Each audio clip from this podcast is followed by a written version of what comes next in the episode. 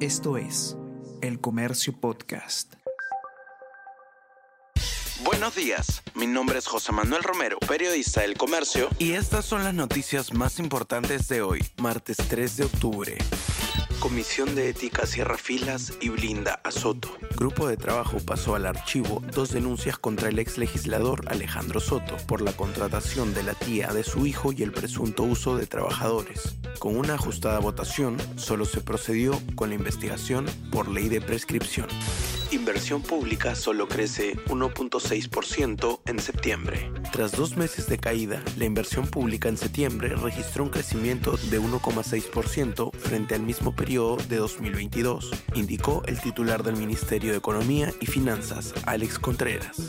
Comisión de Ética aprueba informe que recomienda suspensión de María Cordero Yontay por 120 días. La Comisión de Ética del Congreso de la República aprobó este lunes 2 de octubre el informe final del caso seguido contra la parlamentaria María Cordero Yontay por el presunto recorte de sueldo a los trabajadores de su despacho. En su testimonio ante la Comisión de Ética, Rafael Cabrejos Vela, ex trabajador de la congresista María Cordero Yontay, confirmó que la mencionada legisladora le recortó un total de 80 mil soles durante el tiempo que laboró para ella.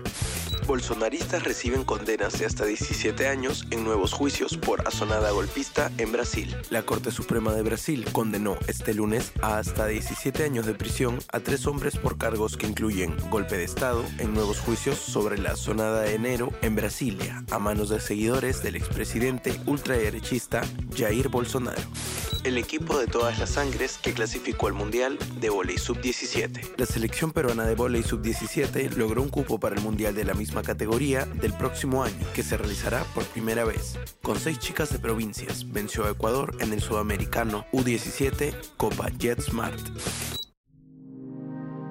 El Comercio Podcast.